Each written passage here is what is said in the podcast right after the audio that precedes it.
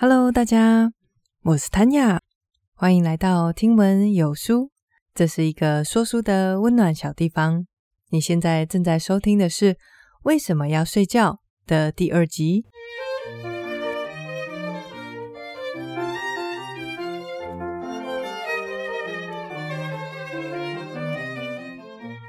今天有一件有趣的事情要跟大家分享，就是在去年我有跟大家宣传说，如果你想要买书，可以从我这边的资讯栏点过去博客来那边购买，对吗？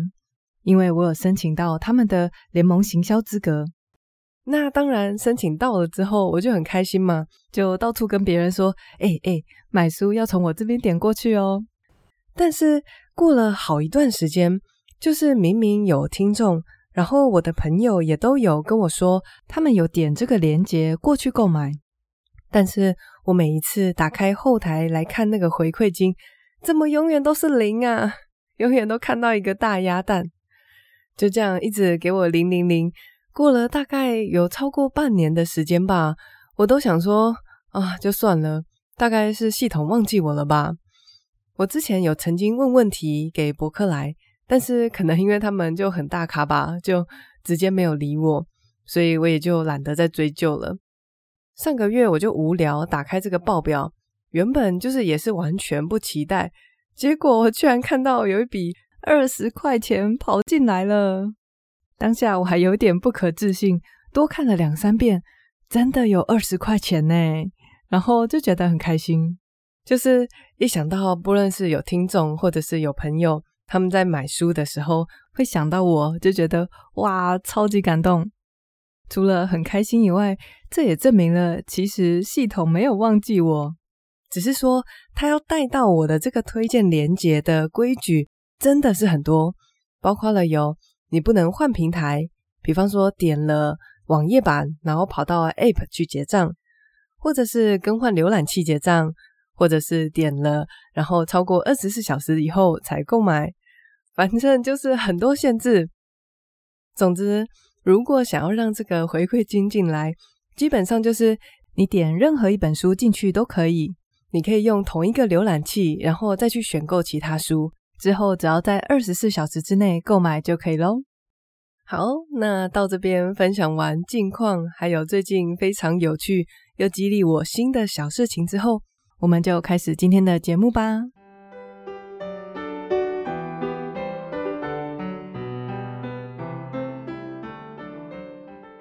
在日常生活中，你会为了什么事情而选择牺牲睡眠呢？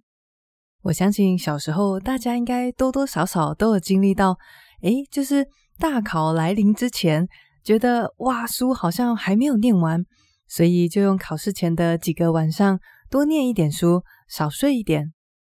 现在不再有考试压力的我们，会牺牲睡眠的原因，也许比较多是来自工作的关系。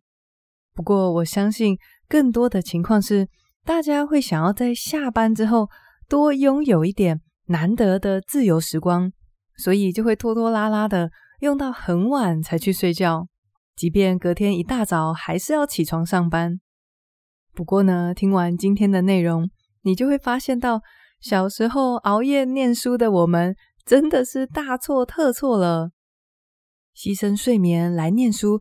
简直就是一种本末倒置的行为，因为啊，在今天的内容里面，我们就会了解到，睡眠是学习的超级加速器，它会让我们的脑袋可以在睡觉的过程当中温故，而且还可以挪出空间给隔一天的我们持续的知新。不过，除了为了学习牺牲睡眠这件事情很傻以外，这本书读完以后，你会发现。为了任何事情牺牲睡眠都是非常不明智的决定，因为良好的睡眠好处实在是太多了。从另外一个角度来看，长时间剥夺睡眠的代价则是大到超乎我们的想象。今天我们就来讨论，首先好好睡觉的第一个好处是刚刚有提到的学习的超级加速器。接着今天的另外一个重点是。剥夺睡眠的其中之一的代价，那就是可能会让我们发生立即的危险。这个代价到底有多大？以及那我们至少要睡足几个小时才可以避免这个危险的情况呢？这个就是我们今天要一起来了解的事情。那么，我们就从睡眠到底是怎么加强学习能力的开始谈起吧。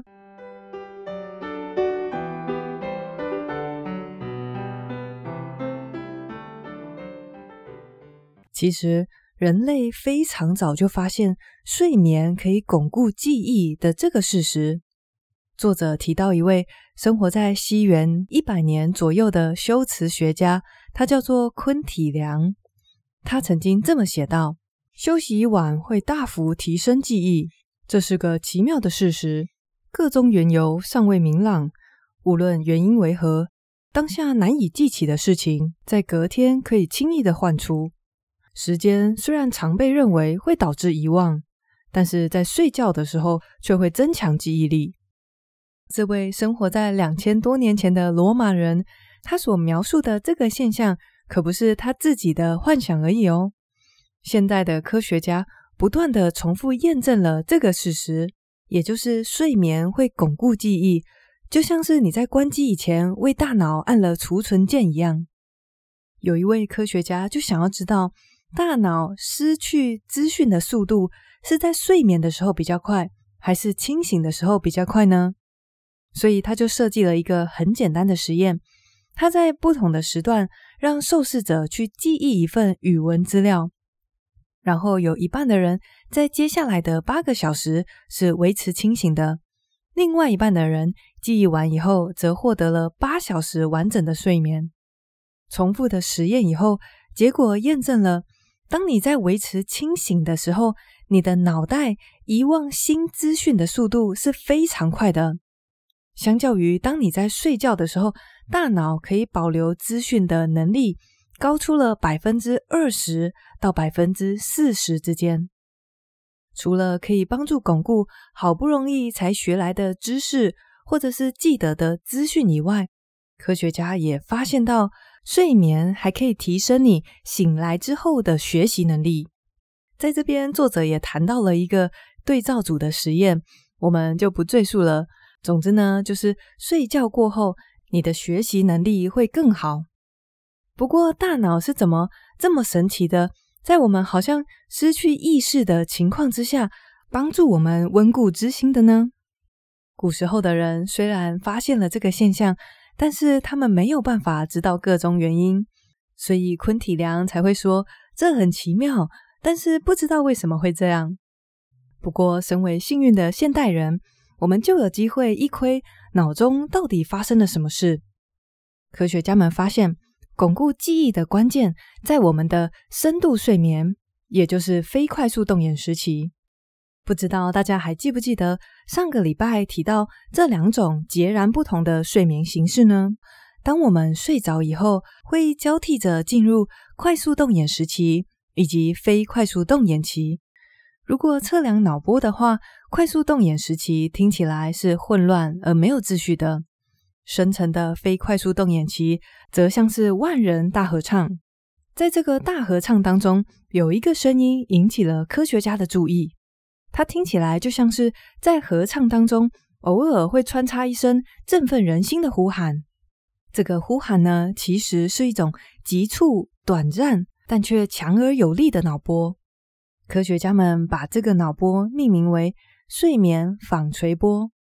研究人员发现，在刚刚有提到的那些实验当中，如果受试者在晚上产生越多的睡眠纺锤波，他们的记忆能力跟隔天的学习能力表现都会更好。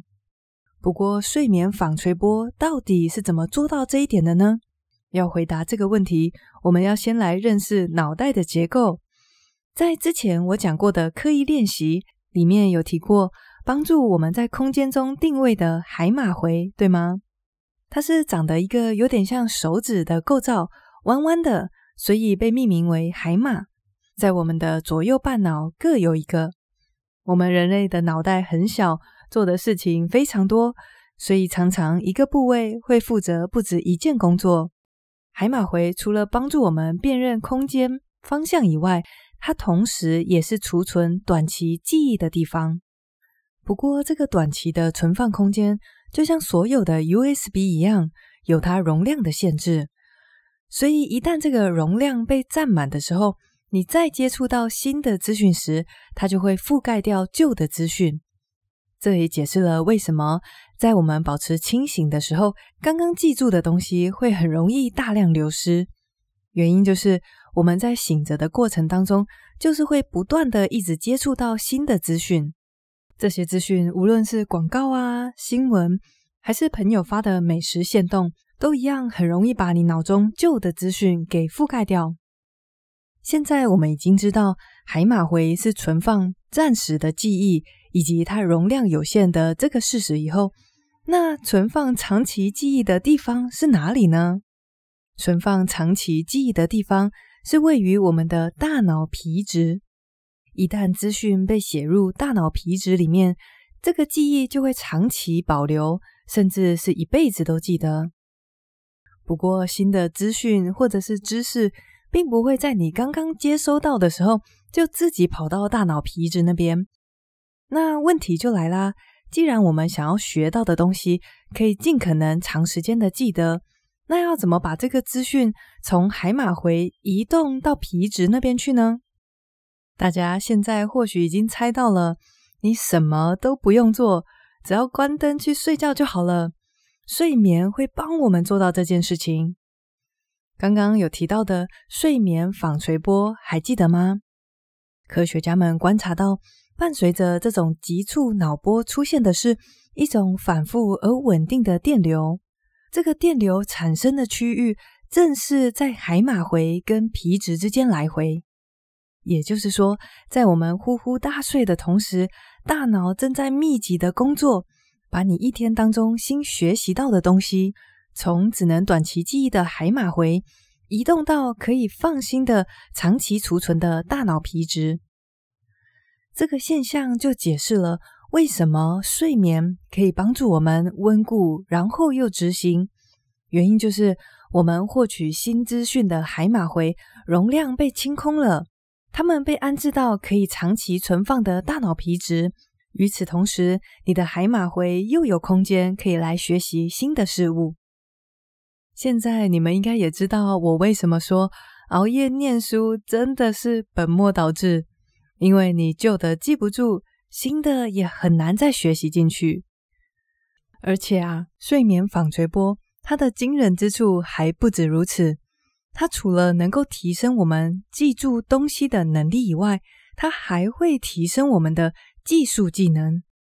对于技术技能强化的研究，来自一位钢琴家的提问。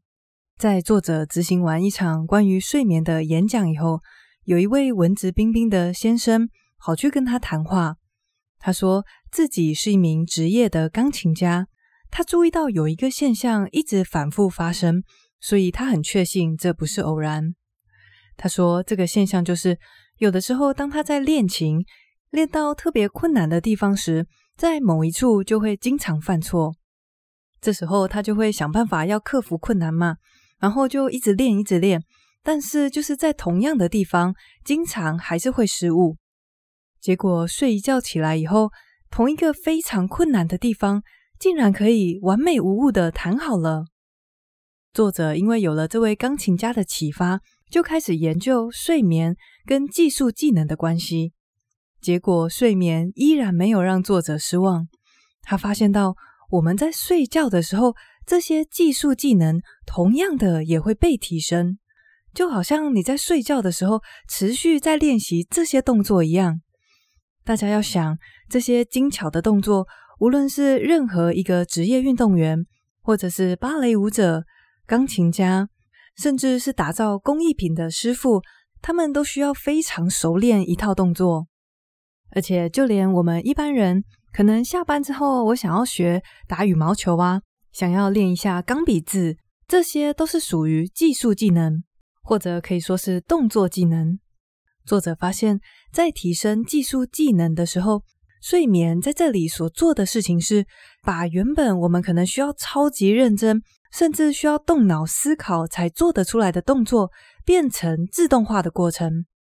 就像我们平常走路或者是说话，不再需要思考怎么使用脚跟嘴巴的肌肉一样。当你今天练习了一套，比如说钢琴新的指法，在晚上的时候，大脑就会悄悄地把这些动作写入自动化的过程，所以你在隔一天的时候弹起来就不会再那么费劲了。而且有一个超级神奇的地方是，这个提升技能的过程是量身定制的。就是假设你今天练习的是动作技能，晚上的时候睡眠纺锤波就会频繁的发生在运动皮质上，也就是大脑是非常有计划跟有系统的，在夜里的时候不断的替我们完成日间的学习工作。说了这么多睡眠帮助学习的好处以后，大家现在会不会好奇，超级重要的睡眠纺锤波通常会发生在睡眠的哪一个阶段呢？答案是在你睡醒来之前的几个小时。上一集有说到，在你睡醒来之前，大部分的时间是由快速动眼睡眠所主导，而在这比较长的快速动眼期间，偶尔短暂进入深睡的时候，就是睡眠纺锤波大量出现的时候。所以，假如说你早上为了什么事情决定要早起两个钟头，那么你就会大量的错过这场睡眠纺锤波的响宴哦。总而言之，如果想要大幅的提升学习效率，请先确保自己每天晚上都可以拥有良好品质的睡眠。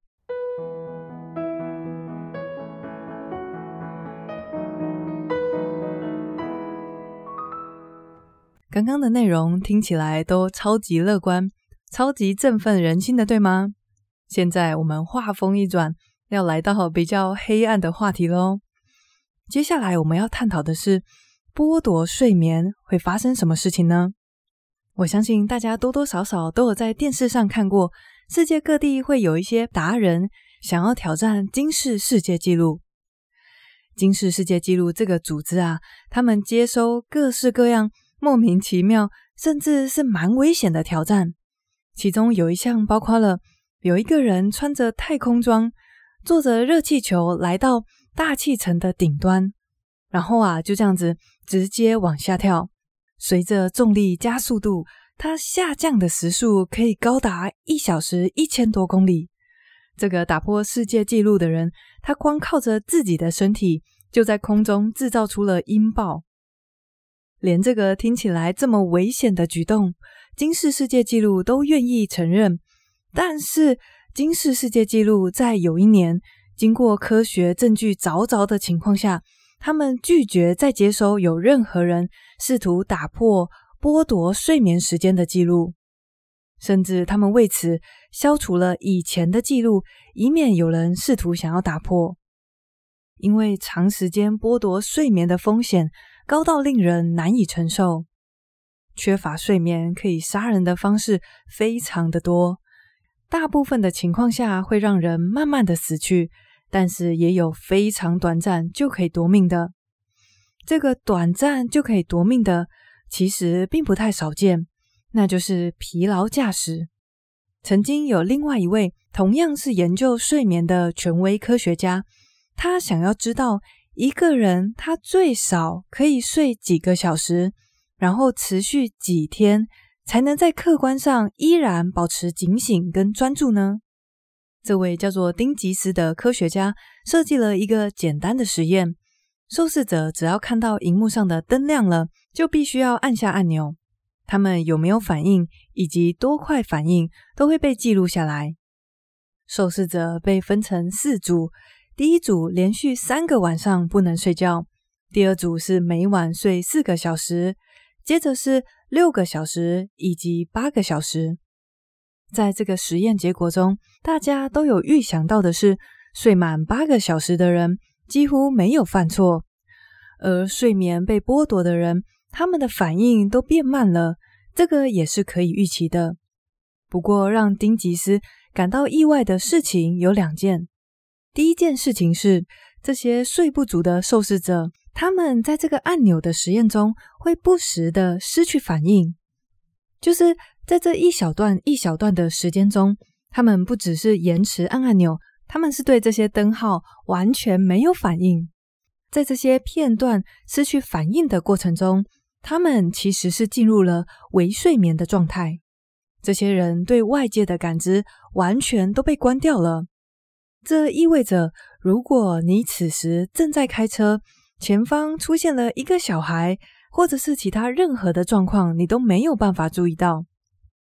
完全不能睡觉的那一组，在二十四小时过后进行测验时，他们发生微睡眠的次数提高了百分之四百。这些睡眠被大幅剥夺的受试者，他们在测验中发生了灾难性的失误，这也许不让人意外。最引起研究者注意的，应该就属于每个晚上可以睡六个小时的受试者了。我相信，对有些人来说，晚上睡六个小时并不会太陌生。不过，我们来看看连续十天都有睡到六个小时的受试者发生了什么事呢？十天之后，他们在这个按按钮的表现上面，跟二十四小时都没睡觉的人发生微睡眠的次数是一样的，比正常情况高出了百分之四百。而且最叫人担忧的，或许是。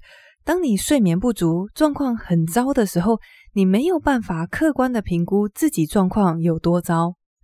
作者在每一次的实验后，也会请这些人评估自己注意力缺失的程度。结果，他们显然都超级高估了。这就好像有一个人喝得醉醺醺的，东倒西歪的跟你说：“安啦，没关系，我可以自己开车回家。”这时候的他们根本就没有办法客观评估自己的情况。那么，这个实验有回答到一开始的问题吗？就是一个人他最少要睡多少才可以保持客观上的清醒呢？根据这个实验，我们目前知道的是六个小时肯定是太少了，然后八个小时是绝对没问题。所以作者给出了一个保守的估计，那就是。每个晚上至少要有七个小时的睡眠，隔天才会保持专注跟警醒。作者在这里特别提到酒驾跟疲劳驾驶的两个情况。作者有先声明说，他并没有要为酒驾的人辩护，只是他提出的一个问题是：当你在喝醉酒，但是并没有进入一个想睡觉的状态时，你的反应的确是会变慢，没错。但是遇到状况，你还是会反应，可能你会慢一点踩刹车，可能会慢一点转方向盘。但是一个疲劳的人在进入微睡眠的时候，他是完全没有办法反应的。但是政府花在宣导疲劳驾驶的这个预算，却还不到宣导酒驾的百分之一。所以这一点真的是需要大家互相提醒，为了自己跟其他用路人的安全。不止酒后不开车，睡眠不足也不要开车哦。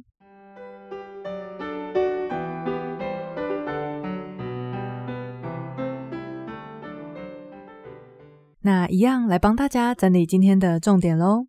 这一集的一开始，我们提到的是，人们在睡一晚以后，记忆反而会变得更鲜明的这个现象。古时候的人很早就注意到睡眠有这个神奇的能力，但是他们没有办法得知为什么会这样。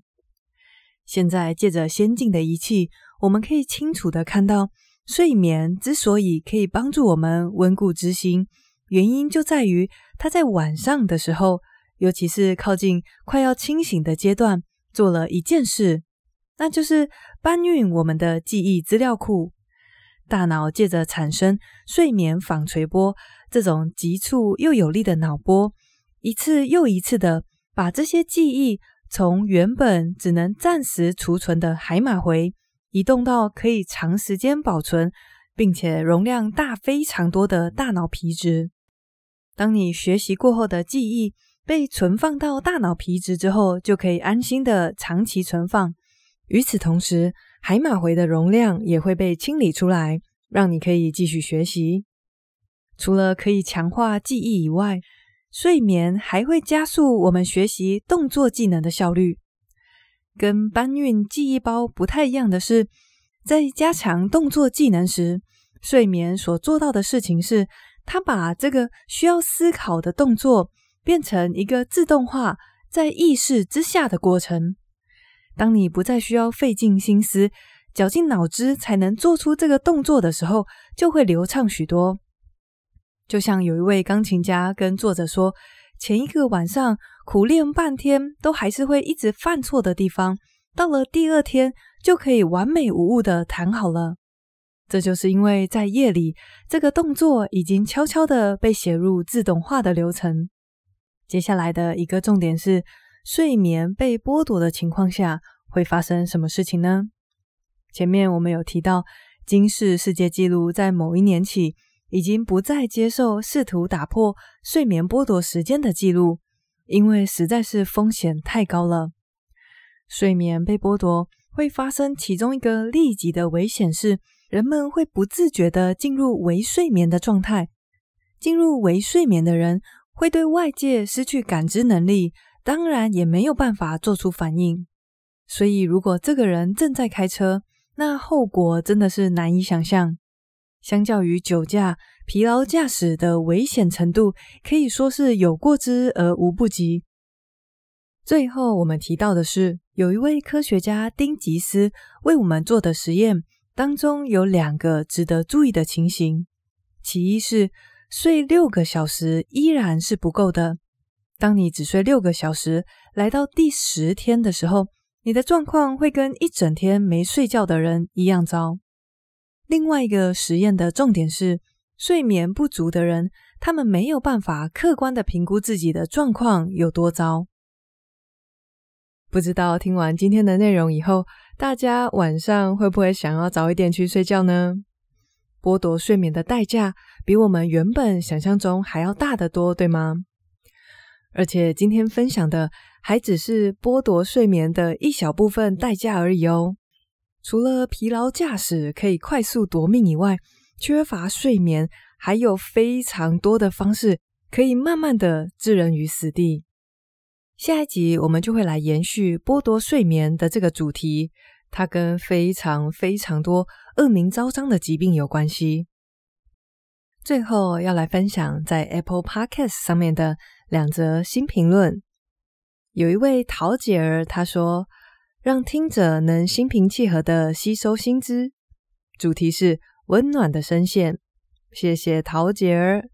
还有另外一位叫做沉不下去，他针对前面的几集说有技巧的表达感受。